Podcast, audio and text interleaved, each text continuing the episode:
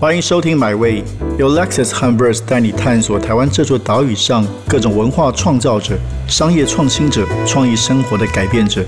让我们系好安全带，前往最动听的文化故事，一起 Experience Amazing。纪录片导演用他们的镜头在说故事，说真实的故事，或者是关于人之间的感情与矛盾。或者是关于社会现实与处境，甚至可能是关于黑熊或老鹰或动物或海洋的故事。那透过他们镜头，我们对世界有更深一层层的了解。今天很高兴邀请到台湾非常重要、非常具有代表性的导演杨立洲杨导来到我们现场，谈谈他的新作品与他的创作之路。杨导你好，铁志好，还有各位听众，大家好，我是杨立洲。对，最近这个，哎，你从事纪录片多久了？我如果从研究所毕业的话，九九年，所以应该也二十二年，二十二年。对，那这一路以来，其实杨导拍过非常多这个大家很熟悉也很有影响力的作品。那我们先从从最新的一个作品开始聊起，这个作品叫《爱别离苦》，可不可以先跟我们简单介绍一下？好，这影片是我在一八年、一九年我去了一趟南极，那从南极回来之后，就想说。我一直对这个呃类似白一条河这样的一个偏乡，那他们可能曾经像白一条是讲甲县这个偏乡曾经遭遇过八八风灾这件事情，然后我对于这样的一个非常边陲的故事是非常非常吸引我的，我一直对边陲这个题材是有兴趣，所以当时我就想要再去记录类似这样台湾的一些呃很很有强度的故事。但是有时候故事是我们去找的，有时候是故事自己找上我们。那当时刚好是那个客委会，当时客委会邀请我去当那个客家庄的驻村艺术家。哦，对，然后就我就开始到处到客家庄去驻村这样子。然后不用不用选一个地方，呃，到处去。我去很多地方，对对对。然后我就去了新竹、苗栗，很多很多桃园很多地方。然后最后我走到了这一个龙潭这个地方的时候，就看到一条非常漂亮的街区。然后当然我手上有一些资料，知道他们其实是一个传统的废弃的菜市场。然后这个废弃菜市场其实被一群年轻人，都是龙潭年轻人重新再整理过。那我就去做一点田野调查，然后想要，诶，好像是一个我喜欢的故事。但是我去的时候就发现那个。呃，主创者的这是一个男生叫志宇，他就是一个那种怎么讲呢？很有点蛮无趣的理工男啊。就是他在跟我讲这个街区的部分的事情，都是呃社区总体营造，OK，青年返乡。你知道我对这些字眼，我就我就倒谈好几步这样子。但是我还是每个礼拜去，因为这个地方非常有魅力。那我就很好奇自己为什么对于刚刚提到那样的面向没有兴趣？对。啊！但是我却天天去啊，每周去，每周有时候待个两三天这样。那我就觉得这里那些人的故事很吸引我。那我我想说，那我就试试看吧，就从人的故事开始。然后当然记录了，因为我是呃男性，那我就开始会从在呃男性相同性别的这样角色比较容易那边勾肩搭背、称兄道弟开始去记录起，就拍着拍着就发现。在那个短短不到一百公尺的传统菜市场的重建的这样一个小小街区里面的女性的故事很吸引我，那我就开始试着把镜头就转向女性。当然后来呃把故事都在拍女性故事，后来就决定剪辑的时候把所有男性全部剪掉。哦，那所以一开始不并不是开始企图是剪接的时候做这个决定，没有没有是到拍摄的中期之后。OK，嗯。然后开始去记录这些女性的故事，当然我也不停的去反思，为什么这群女性的故事会很吸引我。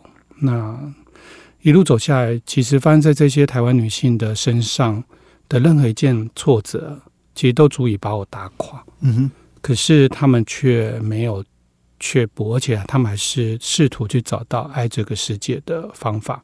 这个东西非常的有魅力。然后想到了母亲这样的命题，想到了台湾女人。是我发现你不用镜头，用声音也很会讲故事。谢谢。对，所以哎呀，我们还没把那个主角这个地方讲出来。这是叫灵潭街。对。那这电影的文案说，它是一个 Google Map 上找不到的一条街上，为什么？它其实不是一条街，对，不是真的一条街。对，台湾很多那种菜市场是两栋建筑物中间有个夹缝。OK，那因因为这个地点是一个比较热闹的地方，所以它自然而然就形成了一种群聚。菜市场群聚，所以它在早期非常久之前是叫做龙潭第一市场，OK，就是会杀鸡杀鸭的。那后来慢当然很热闹，那慢慢就是这个菜市场就因为没落，对，因为我们开始规范不可以屠宰嘛，就是全部要用电宰。那慢慢的很多大卖场兴起，那附近有一些那种连锁超市啊等等，所以自然而然这就没落了。后来是。朱立伦去当桃园县县长，那开始台湾就很多那种叫做传统的或闲置空间在在造嘛，对，在利用。那因为那个朱县长很爱剪彩，所以那个地方重新变美食街要去剪彩的时候，就会找很多那种小朋友，附近龙潭国小小朋友来那边扯铃啊，还是怎么转铁盘子。后来我就发现。那个介绍我的那个男孩子，就是他回到自己故乡重建，他就是当时在扯铃的小在扯铃的小男孩。然后我就觉得哇，好有意思哦！哎，这里有哪些女性的故事可以给我们介绍一下？你的主角们。好，我其实第一个吸引到我，其实是一个一对女同志。那这个地方其实它在政治光谱上是一个非常蓝的地方。那这对女同志，她们其实在这一条街开了一间独立书店。那他们想要开独立书店的理由非常简单，就是因为二零一八年的那年的公投同婚公投没有过。那他们当然在家里看开票过程，当然就是抱在一起痛哭。那这里面有一个是在坐月子中心工作，那另外一位她是在她是一个职业军人，女性的职业军人。对，那他们就想说，都住龙潭，对他其实都住在那里。那就想说，他们想要。去改变为什么大家会被假消息骗？大家为什么不愿意去听听跟你不同性别认同的人的声音？他们觉得教育是最快的方式，所以他们就决定开书店。那他们决定在那边开书店，因为他每个单位大概只有两平大小而已。这小小的一个店铺里面只卖两种书，一个当然就是跟呃政治意识有关的，跟本土的或在地的这些。那另外一个当然就是同志文学，它是比比较偏向女性的女同志的文学。那我其实被他们吸引，是因为刚刚提到这个地方的政治光谱是偏向蓝的，是。但是他们这么这么的去主张自己，而且非常的勇敢，而且说出自己想说的声音，我就开始把摄影机打开了。那当然。因为拍了他，就拍隔壁的嘛。对，那隔壁就是一个，她是一个传统的客家的女孩子。那今年就五十出头，跟我年纪差不多，可看起来非常年轻。她其实生长在一点，在一个非常非常极端重男轻女的家庭。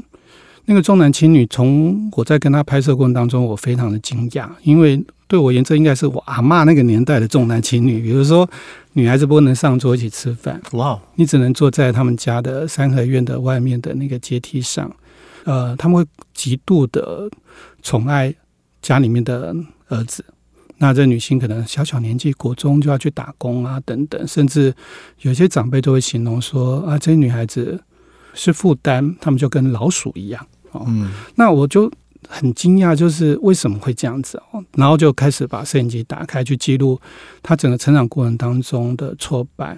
那甚至里面还有一间钢琴教室，是是，你绝对很难想象，在菜市场里面竟然有钢琴教室。所以你访问了钢琴老师？对，谁说菜市场里面不能有 A 大调 G 小调？是可以的，对。然后，但是他没有什么客人，你可以理解，在菜市场里面这不是主流。那这里面的每一个女性故事都让我非常惊艳，因为你会发现，不止她们，包含我们都一样，我们都会在我们人生最低迷或挫折的时候，但很幸运的是，会有一个地方把你接住。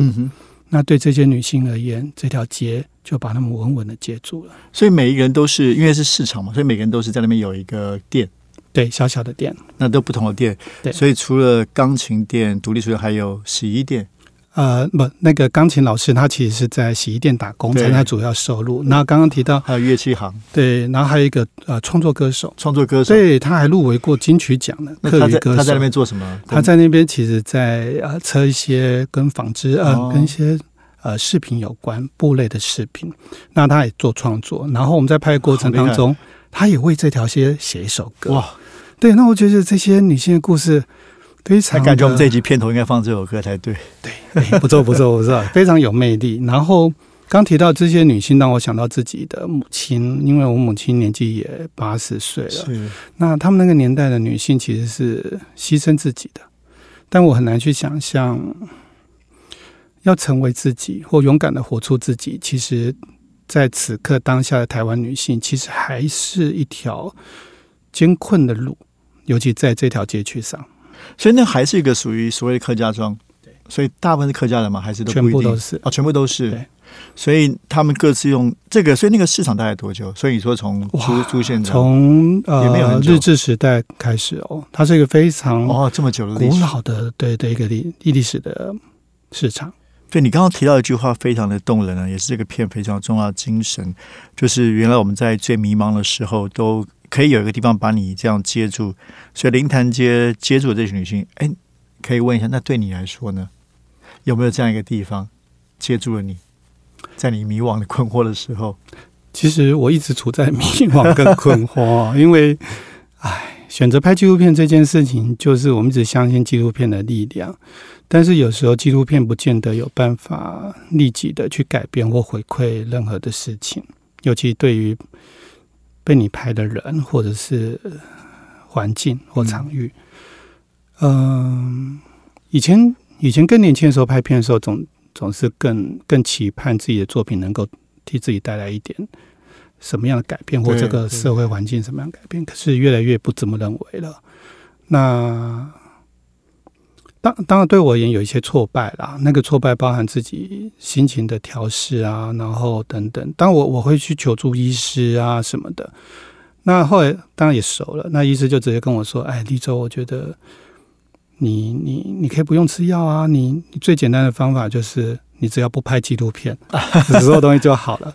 但是你又明白说，你没有办法离开这这件事情，因为你你知道那个来自于真实的力量。”所以拍片反而让你陷入一些情绪的低潮，因为看到一些故事，对，应该这么说，但是也给你力量，对，很复杂这个事情，呃，也很矛盾，因为我们可能也跟我们选择的题材有关，我们可能会花很长时间待在风灾的灾区，嗯，或者是待在一个老人院里，或者是待在医院里面，非常的久，所以我们在过的生活，或我们或者我们在过的人生吧。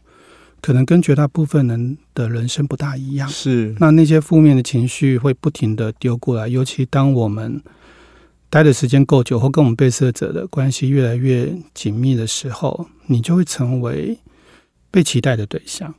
对，那你也愿意，我也愿意成为那个被期待的对象。可是，当我们知道我们的作品或我们的能力不足以去改变什么时候，就会有反扑。所以，那个伤害我的。的情绪的心情的东西，不是纪录片，也不是被我拍的人，而是自己对自己过度的期待。是，嗯，那冒昧可以问一下，哪一个拍摄经历对你来说有最强烈这样的冲击？我在拍红盒子的时候，拍红盒子，哦对，因为他是在讲一个传统的文化，对，而且拍了很长的时间，对，而且也跟父子有关，是对。那父子命题也是一个我很在乎的题目。那传统文化的消逝也是我很。焦虑的内容，所以那时候红儿子的英文片名就叫做发发的对。然后当时其实的确，我我必须去求助啦，因为自己有轻生的念头，所以才会想说，哎，那我必须去求助医师这样子，那也蛮好的。虽然说现在医生，我们大概每个月都会见一次面，那我们最近在谈存在主义，对，所以我觉得蛮好的。所以你说那个骗子对传统文化要牵涉到你自己对父子关系的这些思考。呃，或整个台湾男性的是的群体，所以这个红盒子是一部非常非常棒的纪录片啊，关于台湾传统这个布袋戏记忆，非常推荐给我们的的朋友看哦。那对，因为这个片之前有也有新跟立州这个参与比较多的一些后面的讨论啊、行销，所以我自己感情也是很深。然后再讲更有趣的是，你刚刚有带到一下，就是在拍这个《爱别离苦》之前，你是在南极。对，所以非常巨大的差异啊！从这么遥远的、这么辽阔的地方，回到台湾一条小小的街区，所以这个对比是对你来说什么样意义？所以你找到某种的在地真实，还是说什么样的情绪？其实《红盒子》那时候已经在上映了，对然后其实一直在想，呃，我接下来要要怎么去面对自己，或面对自己的创作。那时候刚好就有一个邀约，嗯。要到南极去，是。而且是走的路线就是一九一一年第一个走到南极点的挪威人叫阿蒙森，一模一样的路线。那那种到这种极地的这种壮游，其实对我们这种拍纪录片是非常有吸引力的。可是它又很困难，因为它会它会有生命危险，对，所以我们出发前其实是要做很多训练。对训练之外，其实准哦对。真正要训要出发，我们是把遗书都写好了，因为我们真的不确定自己能不能活着回来啊。那当时我也好，我摄影师也好，我像陈彦博啦、佑胜啊、要不他们，其实都是把遗书都写好。那我记得我写那个遗书啊，一开始就写啊，我很爱我的家人什么的，然后第二页就要开始写财产分配了，然后就不到那我就不知道怎么写了这样子哦。然后反正财产都是太太的，对对，然后那就去了，然后当然我们都活着回来了，非常幸运。这那我父母是非常反对的，因为嗯这很危险。对对，那我太太很很支持，她知道我我需要这样一场巨大的壮游或巨大的冒险。那很谢谢她，只是后来觉得你的支持也太支持了吧？你难道不知道那里很危你险吗？去去了多久在那边？去两个月，两个月都在基地，真的是很难想象零。下三四十度，对每一不是每一分哦，是每一秒钟都处在那个非常艰困的环境。对啊，对，那回到这个爱别离苦哦，其实我想很多这个我们没有在拍纪录片的，可能很多人都会很好奇，你要如何说服或让受访者愿意来在镜头前面侃侃说出、娓娓他们说出他们的故事。像这一次新的体验，六六个人可能完全过去跟纪录片不一定有经验，那而且你是一个男性，要让他们说出一些心里的故事是怎么做的？有什么方法？呃，其实我偶尔会被问这个问题。嗯那我最简单的方式就是，通常我们去记录人家的时候，我们总是很期待或急切的期待从别人的身上或嘴嘴中得到他的生命故事。但我刚好相反，我都是在我开始记录他们的故事，呃，我可能初步了解了，但是我在记录他们的故事之前，我先告诉他们我的事情。嗯，就是有时候想要从别人身上得到故事，那你先把故事告诉别人吧，有一种交换的感觉。那当他听着我在讲的我过往的某一部纪录片或者自己的生命的体验的时候，他们就有时候会发出他们的看法。哎，我觉得不是这样，我觉得要讲，你看像我碰到的事情，叭叭叭叭。那那样关系建立起来之后，我们就觉得机器可以打开了。那再来就是，我们所有工作人员都很安静，然后我们很习惯呃倾听，就像以前我拍很多老人的纪录片，很多朋友都说，那这些老人家为什么会跟你说那么多他心里很深沉的部分？我说其实没有很困难的、因为老人根本没人想听他们说话，嗯所以只要有人听他们说话，他们就很愿意，而且很爱听，很爱说，很想说。那同样的，这些被摄者也是一样。那另外，当我们工作人员除了安静之外，就是长相很重要。对，所以我们应征员工是会看长相的，所以要长得比较老实，非常平凡无奇，没有存在感。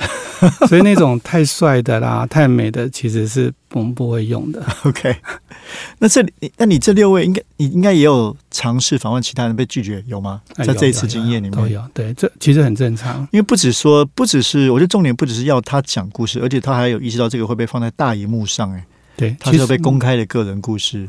其实我们大概拍到中间的时候，当我们知道这个影片是有有它的能量或强度的时候，我们就会告诉告诉对方说，这影片我们可能不只会在网络上播，我们可能会在戏院。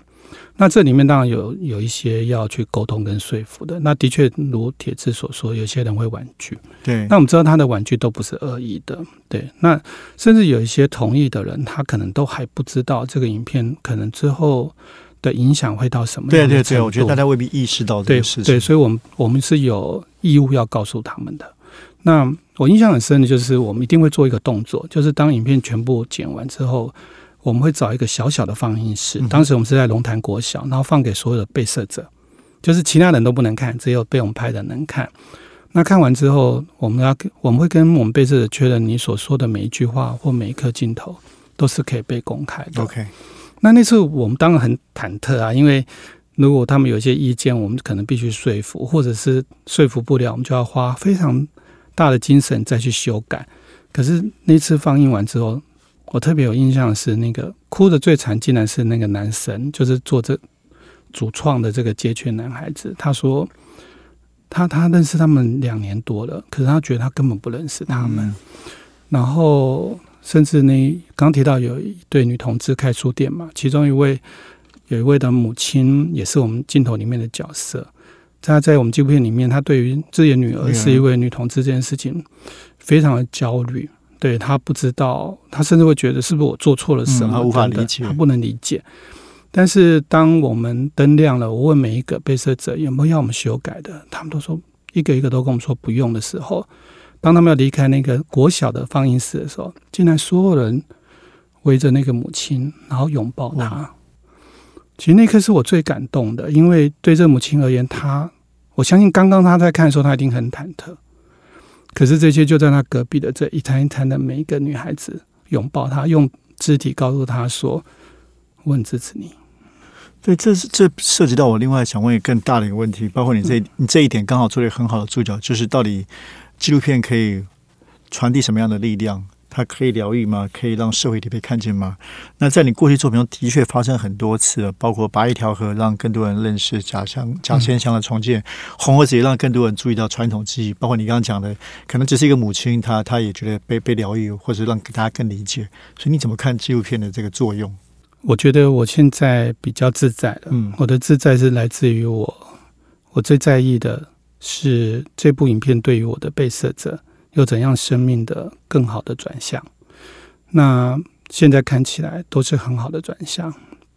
在大部分我过往拍摄的每个角色，在透过多年之后的关注，另外一个部分是对于进到戏院来看的观众，我印象很深是有一次我在。呃，被遗忘时光在讲老人失智症的纪录片。那在戏院放映的映后座谈，大概就只有五分钟，很快。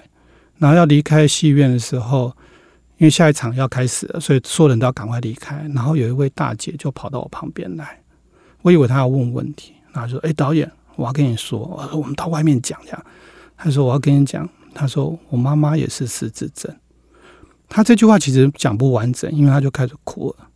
那我能够做的就是。我也愣住了，但我就是搭着他肩膀拍拍他。其实我不拍还好，我一拍他就哭得更惨了。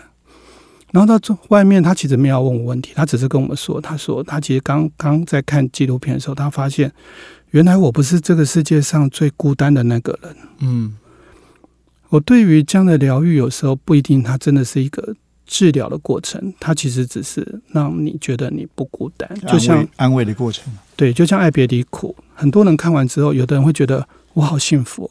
当然，这不是我的目的，我不是在告诉大家你也很幸福这样。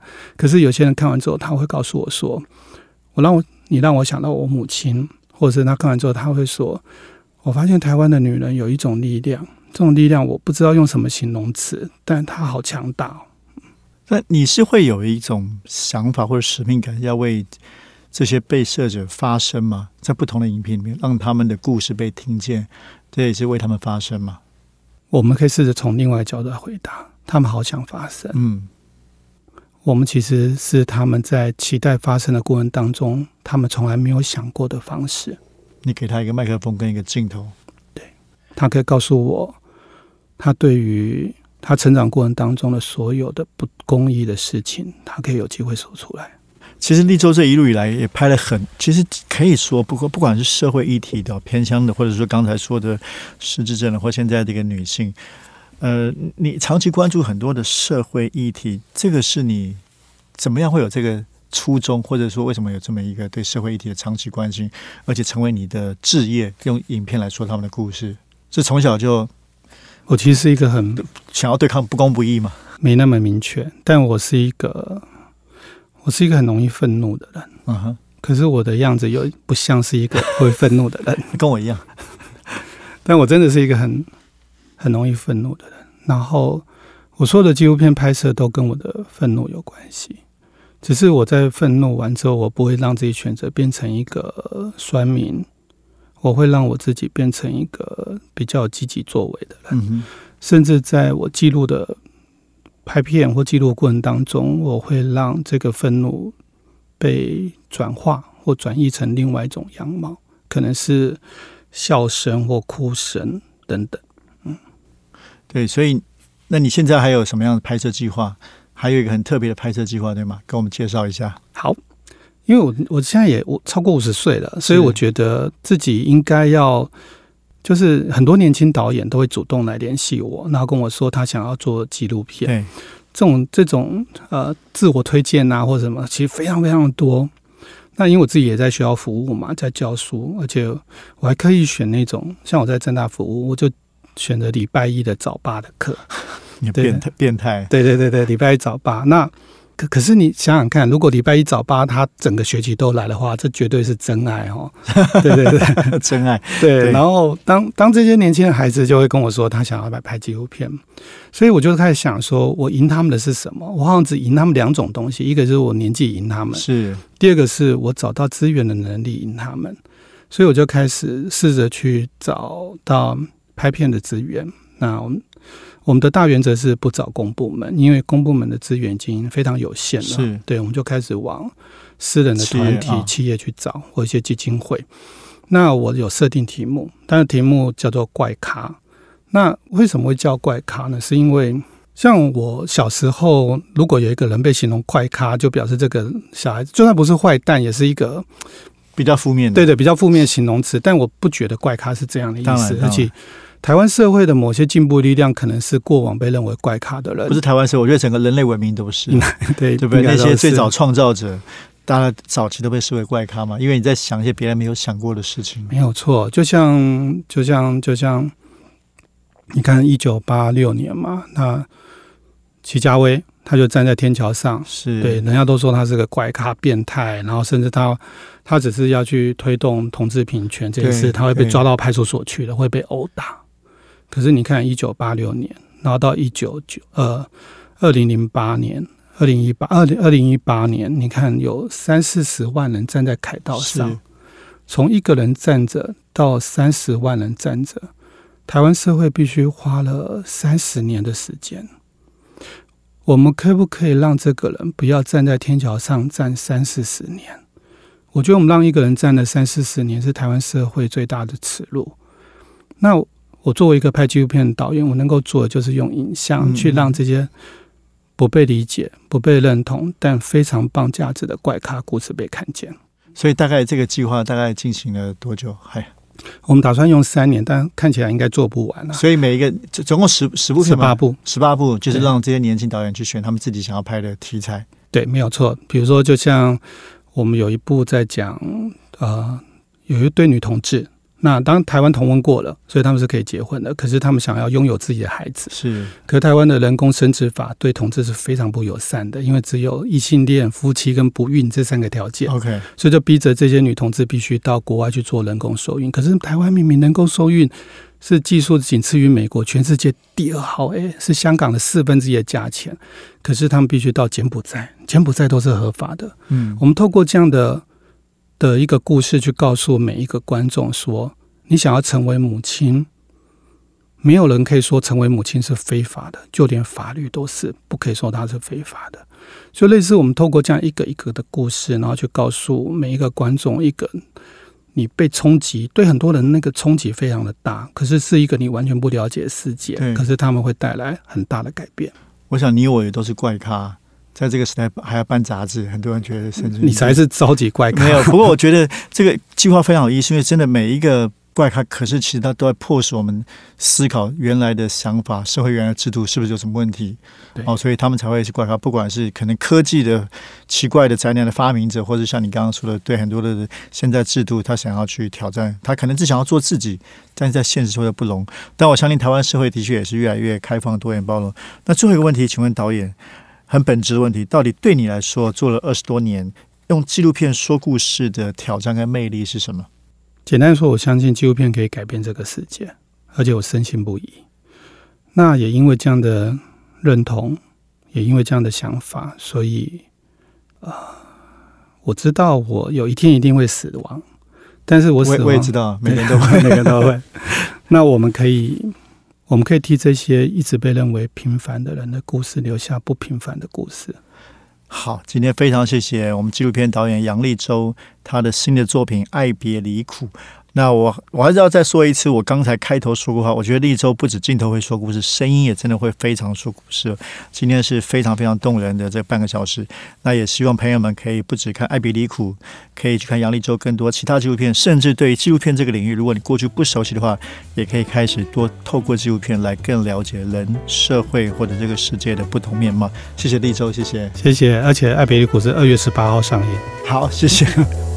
这趟旅程已经到站了，感谢你的收听，也让我们一起期待下趟旅程的风景。别忘记订阅买位。本节目由 Lexus 和 Verse 文化媒体联名出品。